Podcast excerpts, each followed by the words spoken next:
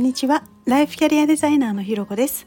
このチャンネルは自分を主語に人生をデザインするをテーマにキャリアコンサルティングやコーチングを行っているライフキャリアデザイナーのひろこが日常の中で思ったこと感じたこと自分らしく前に進むためのあれこれをお話ししています。今日も耳を傾けてくださってありがとうございます。今日は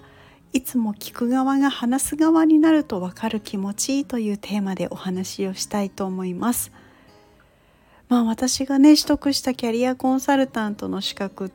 てあの結構実技試験に向けたロープレイを結構な回数やるんですよね。であの合格した時は「はあ終わったこれでロープレとはしばらくおさらばだ」ぐらいに思ってたんですけれど今度はですねあのクライアント役としてロープレイの相手になってほしいっていうお声をね嬉しいことにいただくことがあの多いんですよね。でそうするとこう自分がこう話を聞く側ではなくて相談する側になるんですけれどこれがねめちゃめちゃ勉強になるんですよ。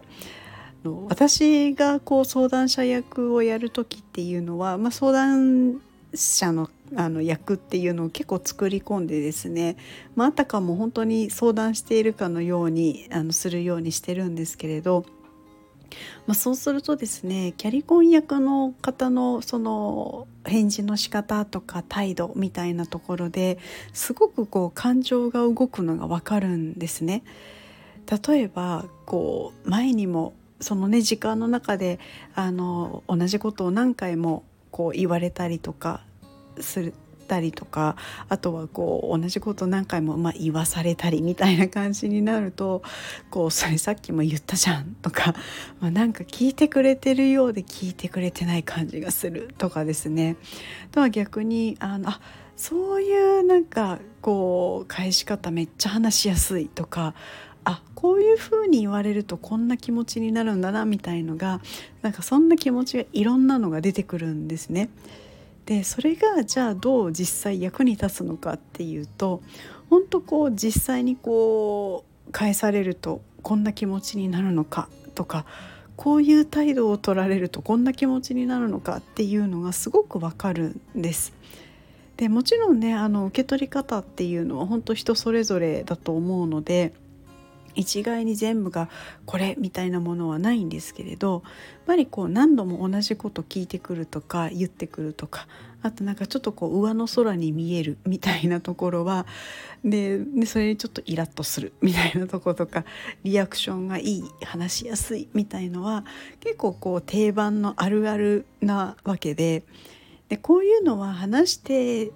のこう側になってみて改めて納得するとこなんですよねこのあるあるあのこう返されるとイラッとするとかこうなるとこうなんか嬉しいみたいなところは。でやっぱそういうあるあるってやっぱり普段こうクライアントさんとお話を伺っていてこう聞く時にも注意をしていてもあのまあ、やっぱりうっかりハマってしたりしまったりっていうこともあるんですけれどやっぱりハマってること自体に気づいてないことも多いなっていう時期もすごいあったんですね。でそういうのをこうとにかく練習しながらとは場数を本当に踏んでで気づいて、まあ、あのハマってるなっていうことに気づいて抜け出せるようにはなってきたんですけれどやっぱりねこうプロの聞き手として、まあ、常に俯瞰しながら聞いてでハマっていたら抜け出すっていうのが大事だなっていうのを本当こうロープレの相手に相手役になるといつもそれを痛感するんですね。でそう思うとあやっぱりこう話を聞きながらこう今はどんな状況なのかなとかあの同じこと言ってないかなとかきちんあのきちんとこうクライアントさんの側に立ってこう話を聞けてるかなみたいなところをですね考えながらやっぱり毎回毎回あの聞こうって思いますしそれを体現できるようにスキルアップをどんどんしていきたいななんていうことを思ったりするのでやっぱりこういつもねこう聞くことの方がやっぱり多いですけれどだからこそこう話す側に回ってみるっていうのはすごく大事なことだななんていうことを感じています。ということで今日はですねいつも聞く側が話す側になると分かる気持ちというのをテーマにお話をさせていただきました。ここまで聞いてくださってありがとうございます。いいねコメントレターフォローいただけるととっても励みになります。よろしくお願いします。それではまた次回お会いしましょう。